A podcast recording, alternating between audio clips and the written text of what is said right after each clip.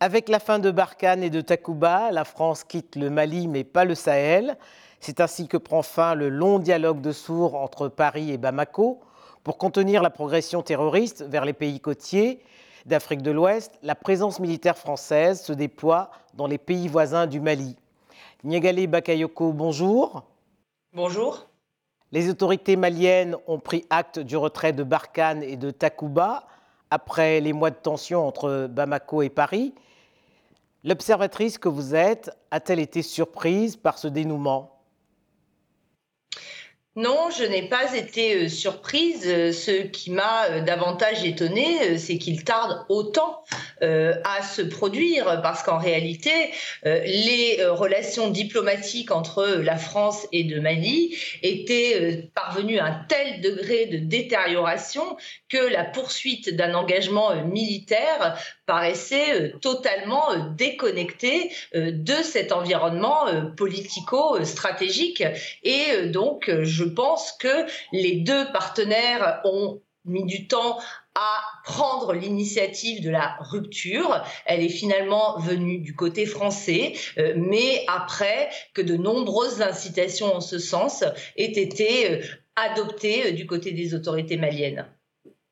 À Bamako, des scènes de liesse ont suivi cette annonce, hein, mais ce départ ne fait pas l'unanimité au, sein de la classe politique.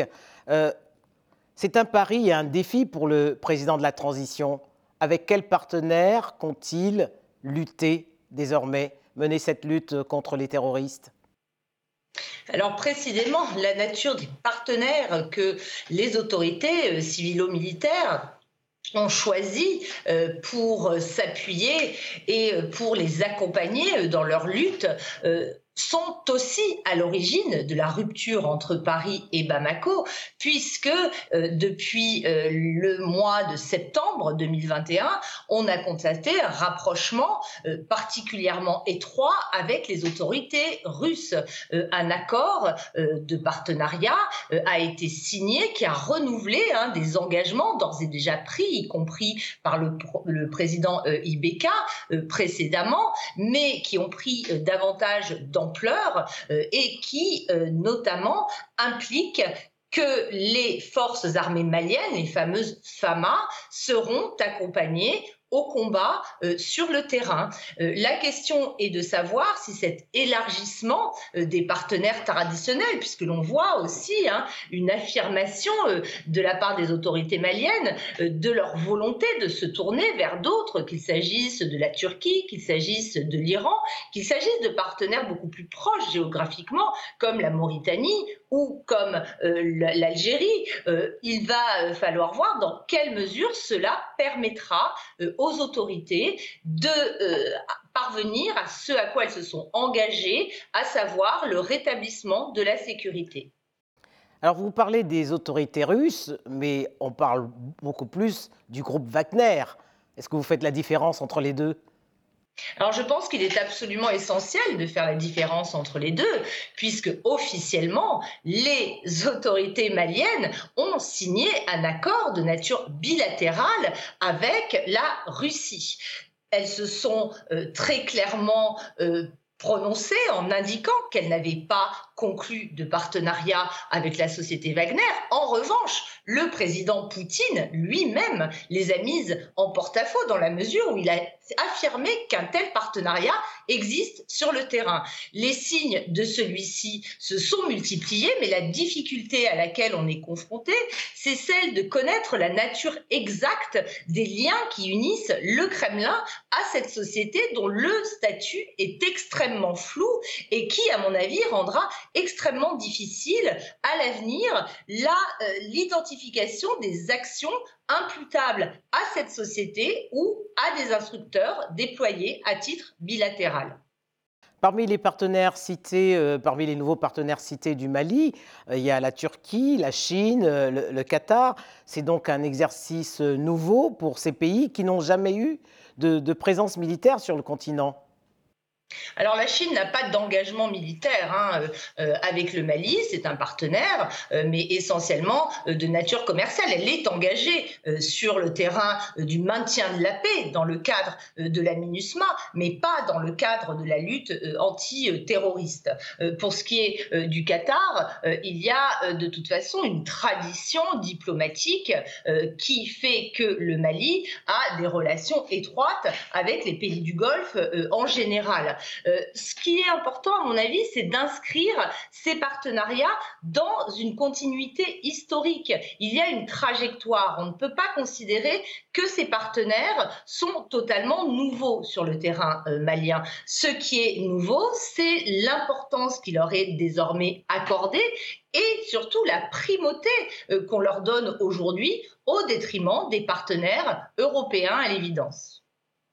Huit ans après le début de la crise dans le Sahel, hein, beaucoup de choses ont été dites sur euh, l'efficacité de ces opérations.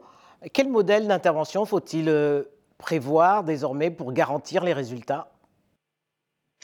Il me semble que la grande difficulté à laquelle on s'est heurté est précisément que ce sont des conceptions importées de l'intervention, qu'elle se déroule au niveau tactique ou qu'on la conçoive au niveau opératif ou stratégique, qui ont trop insuffisamment pris en considération les spécificités de l'environnement sécuritaire malien et sahélien plus largement.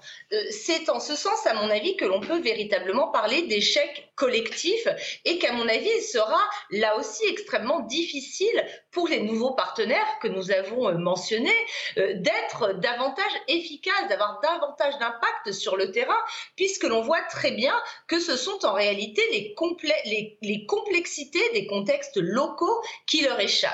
Donc, à mon avis, il n'y a d'avenir au Sahel qu'à travers des solutions conçus par les acteurs nationaux, euh, locaux, qui sont extrêmement familiers et intimes des dynamiques locales et de la complexité qui les caractérise.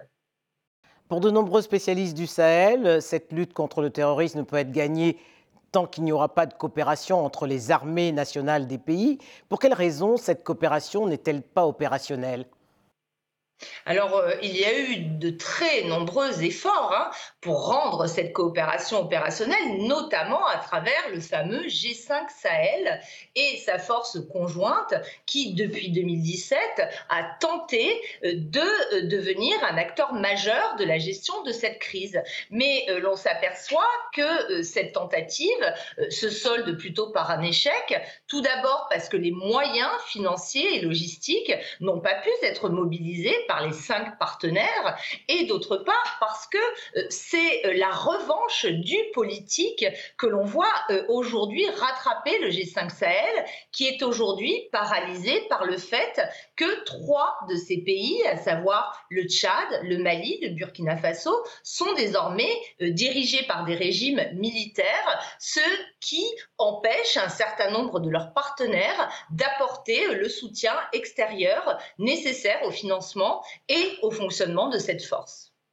La légitimité de ce coup de force au Mali est intervenue parce que justement, les militaires reprochaient aux politiques d'avoir échoué à pacifier le pays.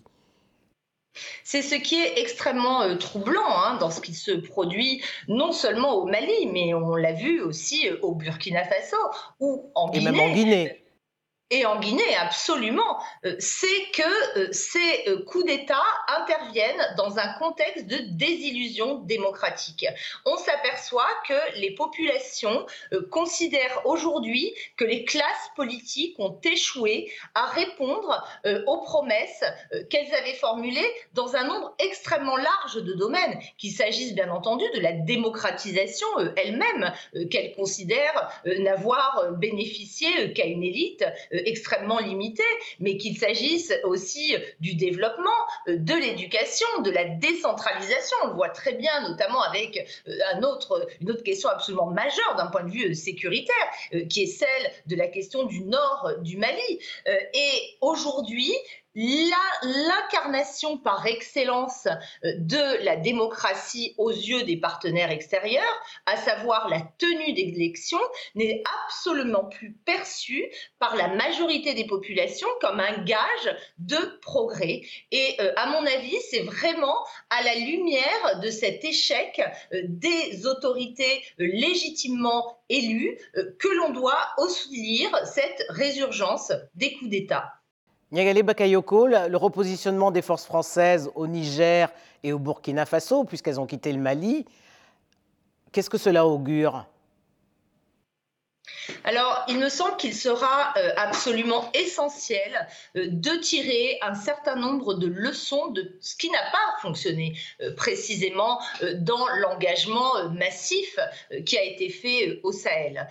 il faut se rendre compte qu'aujourd'hui, l'objectif des autorités françaises est de rendre leur présence la plus légère et la moins possible et la moins visible possible sur le sol du Niger euh, voire euh, du Burkina Faso. Mais je pense que la question de la cohérence politique va être absolument essentielle. On voit bien que les motifs officiellement avancés côté français pour justifier leur rupture avec les autorités maliennes est justement le fait qu'il y a une junte au pouvoir. Or, au Burkina Faso, on voit euh, bien que les autorités s'engagent elles aussi vers une transition qui sera longue, hein, puisqu'on parle de 36 mois. Donc, le repositionnement sera compliqué de ce point de vue euh, politique.